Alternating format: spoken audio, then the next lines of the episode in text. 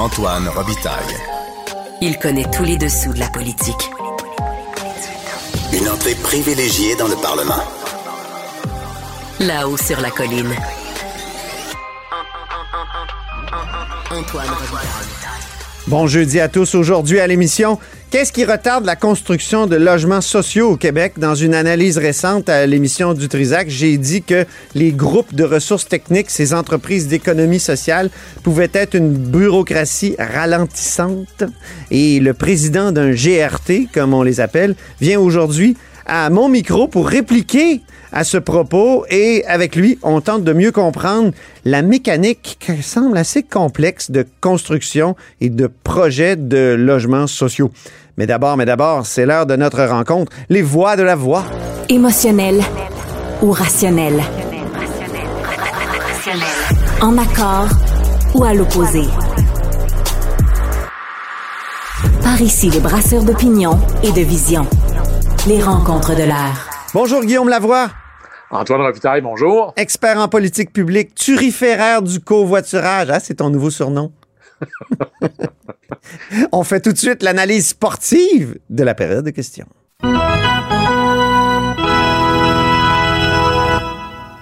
Oh, et ça a été sportif encore aujourd'hui, encore plus qu'hier, je trouve, hein, Guillaume?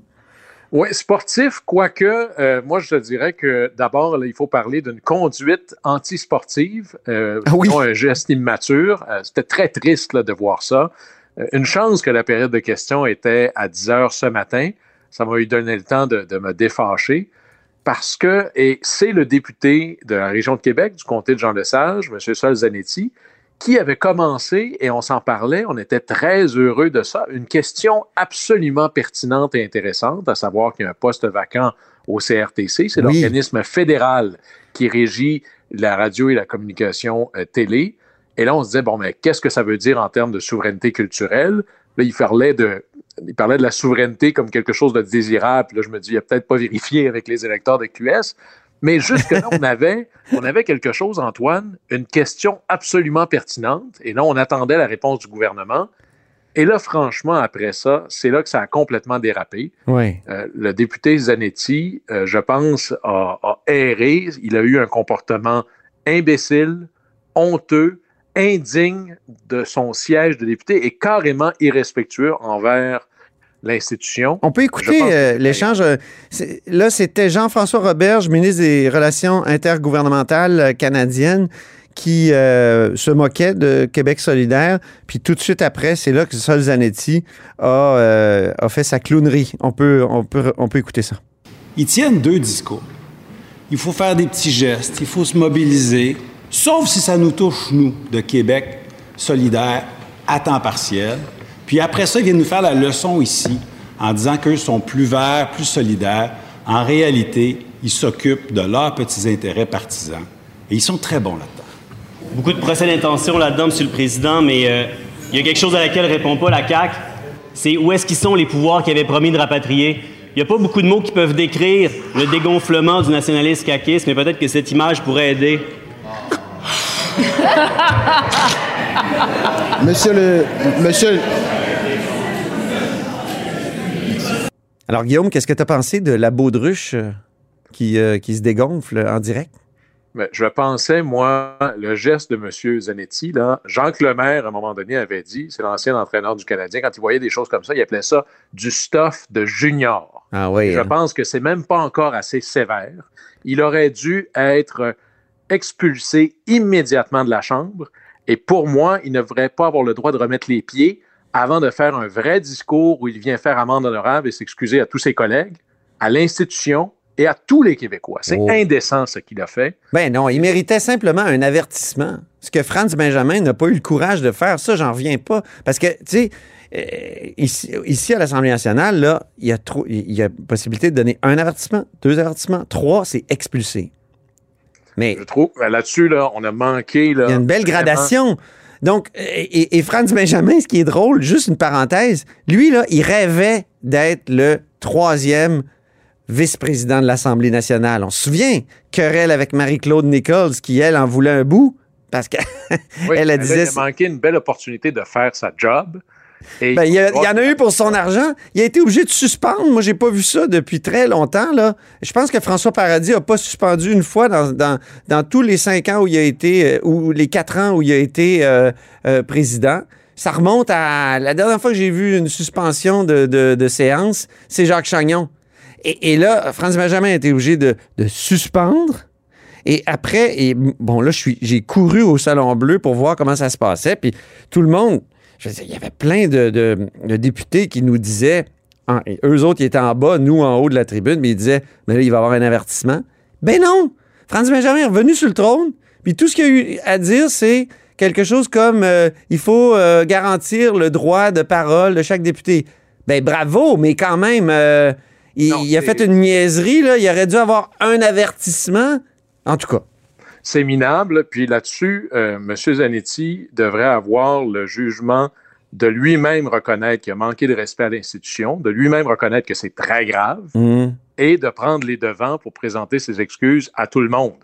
En passant, Antoine, moi, je l'ai écouté en direct et ce que j'ai vu quand il a fait sa, sa clownerie, Mhm. c'est ses collègues de Québec solidaire qui trouvaient ça drôle. Ouais. Alors moi, d'abord, la question, ce serait aux collègues, est-ce que vous le saviez, parce que la période des questions, ça se prépare au caucus, là. Mhm.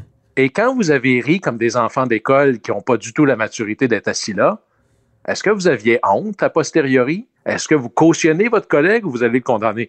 Évidemment, on pourrait dire que par solidarité de caucus, on ne condamne pas nos collègues en public. Non, non. En privé, j'espère qu'ils vont y donner un bon, j'allais dire, un sérieux avertissement parce que Mhm. c'est ce qui est triste là-dedans, Antoine, outre le manque de respect à l'institution, c'est qu'il y avait ici un propos de politique publique extraordinairement intéressant Ben oui. qu'il a lui-même passé à la trappe parce qu'il ne sait pas se comporter sur la glace. Deuxième segment, rapidement, euh, un règlement qui n'a pas besoin d'être changé dans notre sport là, de, de, de période Oui, puis de là, je suis sûr, Antoine, que je vais être à contre-courant. Québec solidaire, puis ironiquement, c'est M. Zanetti qui l'a déposé, un projet de loi euh, numéro 499 sur la réforme du mode de scrutin. Oui. hein, que tout le monde avait promis, sauf euh, les libéraux. Euh, puis que finalement, ici, la CAQ avait eu le, le- le- la, la bonne réf- le bon réflexe de dire finalement, on n'ira pas de l'avant. Et on aura l'occasion d'en reparler, mais moi, je pense qu'on erre dans ce, dans ce dossier-là parce qu'entre autres, on compare les désavantages de notre système avec les avantages d'une réforme. Une vraie comparaison devrait Mais oui, t'es contre la proportionnelle, toi. Sur le fond, moi, je pense qu'on on, on imagine, on évalue mal l'importance des avantages de notre système actuel. Et là, on pourra faire une vraie comparaison, mais on va en reparler, Antoine. On va en reparler certains. Moi, je pense que peut-être qu'on pourrait trouver une formule parce que la proportionnelle, c'est pas unique. Il y a mille et une formules. Puis il y avait une formule qui avait été euh, dessinée dans le projet de loi 39 qui était pas folle, qui était très modérée. Mais comme tu dis, on va en reparler plus en détail lorsqu'on aura peut-être étudié aussi le, le projet de loi de, de Sol Zanetti. Parlons maintenant du joueur zombie qui revient toujours. Aïe, aïe, aïe, c'est décourageant. Antoine. Ouais. s'il n'y avait pas eu là, les frasques du député Zanetti, là, vraiment, presque toute la période de questions a été monopolisée sur le troisième lien, Ah, un sujet qui avait été autrement débattu, merci François enterré. Mm. Ah, et là, on a un mort vivant qui, qui revient. C'est vraiment le joueur zombie. Et à un moment donné, Antoine, toi qui es de Québec, Oui. moi, je suis un bleuet. euh, Il y a des gens ailleurs au Québec. Je pense que le reste de la province comprend mal pourquoi ce projet-là est si important pour qu'il soit ramené comme ça dans le cadre d'une élection partielle catastrophique pour le gouvernement dans la région de Québec. Ça a l'air d'être plus qu'un enjeu de, de transport ou de mobilité. Il semble y avoir un enjeu électoral là, presque historique à la Mm. région. Si on manque d'e- d'expliquer ça au reste de la province, on va peut-être avoir des problèmes à être capable d'en parler. Au reste du Québec, pas la province, s'il te plaît. pas à mon micro. Ah non, mais oui, je vais, te- je vais l'expliquer un jour, le troisième lien. Pourquoi c'est c'est si. euh, ça revient tout le temps? Pourquoi c'est un serpent de mer? C'est ça, c'est un serpent de mer, ça revient tout le temps. Il, va falloir euh, y revenir. Mais je veux qu'on on écoute un extrait d'un échange entre euh, Monsef euh, Déragi du Parti libéral qui s'est mis à crier là, contre la panique du, du gouvernement. Et euh, Geneviève Guilbeault, c'était sur fond d'un autre projet. Là, on parlait du REM de, de l'Est à ce moment-là. Là aussi, il semble avoir beaucoup d'improvisation de la part du gouvernement. Et euh, c'est un échange que j'ai trouvé euh, drôle et cocasse. Ça fait On du bien. là. On l'écoute, oui. Une élection partielle pour déclencher la panique totale au sein de ce gouvernement. Ma, ma collègue du Conseil du Trésor souligne à juste titre qu'il existe euh, des boissons calmantes pour ceux qui peuvent en avoir besoin. Et j'ai moi-même des produits intéressants fabriqués dans Louis Hébert, Monsieur le Président, sans vouloir être chauvine, que euh, je peux lui Je offrir. vais S'il y a quelqu'un qui a besoin de camomille, c'est vous autres. Oui, les deux ont été assez habiles, là, Mme Guilbeault et euh, Monsef Déragi. Si votre adversaire s'énerve, exagérez la chose en, en étant calme. S'il est trop calme, euh, vous feignez la colère. Alors ici, bonne technique, bien exécutée. Oui. Mais bon, on n'a pas réglé les problèmes ni du troisième lien, ni du REM. Ça, je pense Non, que ça non. rester, par exemple. C'est ça, on est sur la forme, là, vraiment, mais je trouve que Monsef euh, Déragi a bien fait de, de répondre. euh, S'il y a quelqu'un qui a besoin de camomille, c'est bien vous. C'est c'est vrai qu'il devrait se calmer. Il ne faut pas euh, passer à côté du jeu du match quand même. Quel est le jeu du match selon toi, Guillaume? Oui, et c'est même, je dirais, la joueuse étoile du match, parce que, et c'est la députée du Parti libéral du Québec dans la région de Laval, le comté de Mille-Îles, Mme Virginie Dufour, qui elle a posé une question vraiment sur les faits, et c'est cette histoire d'une succursale de la SAQ à Victoriaville. Oui. Comment est-ce que ça peut atterrir à l'Assemblée nationale, ça? Eh bien, à Victoriaville, il y a un maire qui fait partie de ce que j'appelle les modernes, qui veut repenser un centre-ville plus dense avec des services et autres. Et là, la succursale de la SAQ, elle, pendant ce temps-là, s'organise pour déménager presque dans un quartier résidentiel qui fait pas du tout de sens avec l'aménagement ou l'urbanisme moderne. Mhm. Et là, elle pose cette question-là au ministre des Finances, qui est le ministre euh, en titre responsable de la Société d'État Éric Girard, oui. Éric Girard. Et là, là-dessus, j'aime la réponse de M. Girard, mais j'aime encore plus la question de la députée Dufour. D'abord, Éric Girard a dit, ben là, moi, je suis ministre d'une société d'État, je l'administre, j'en suis responsable, mais c'est pas moi qui va aller décider. Et c'est- c'est- il faut, faut toujours se méfier de cette espèce de réflexe jacobin. C'est pas au ministre de décider où est-ce qu'on installe les succursales. là. Non. Mais la question demeure. Le ministre, par exemple, il les a nommés les membres du CA. Hein, ces espèces de cro-magnons de l'urbanisme. là. Mhm. Je trouve que c'est logique de faire ça. Le PDG, là, où il se. Très franchement, à la SAQ, il y a des coups de pied au derrière qui se perdent. Mhm. Du cro-magnonisme, d'urbanisme comme ça. Je ne m'attends pas à ce que le ministre des Finances, responsable de la SAQ, dise c'est ici qu'il faut l'installer. Mais s'il y a besoin de changer le CA et le PDG, ça m'apparaîtrait dans l'ordre des choses. Mhm. Mais c'était drôle de voir qu'André Laforêt, la ministre euh, des Affaires municipales, elle, a comme contredit Éric Girard en disant qu'elle travaillait là-dessus aussi, sur euh, la relocalisation. Oui, ça, c'est- troublant, ça. C'est bizarre parce que. C'est ça qui vient défaire tout, tout l'effort et de la bonne posture Oui, du ministre des Finances. c'est ça. C'est-à-dire cette idée que chaque problème doit remonter au ministre. C'est comme l'idée des cellulaires dans les écoles. là. Pourquoi c'est. Il faut que le ministre s'en mêle? Il y a déjà des gestionnaires qui sont supposés être responsables de leurs décisions. Hmm. Alors, réfrégnons cette tentation d'intervenir dans le détail.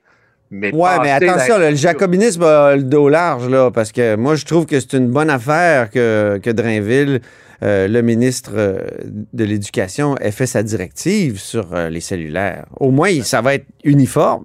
Comme... Moi, ce qui m'attriste, c'est que, parce que si on fait comme ça, c'est ce que j'aime pas du réflexe jacobin, Ouais. c'est qu'avant de bouger, ça prend tellement de temps que moi, j'aime mieux qu'il y ait des expériences différentes. Il faut tolérer les erreurs et accepter les bons coups. Il y a plus de compétition à la hausse ou vers les bonnes idées comme ça, Mhm. plutôt que d'attendre d'avoir tout étudié en détail et tout.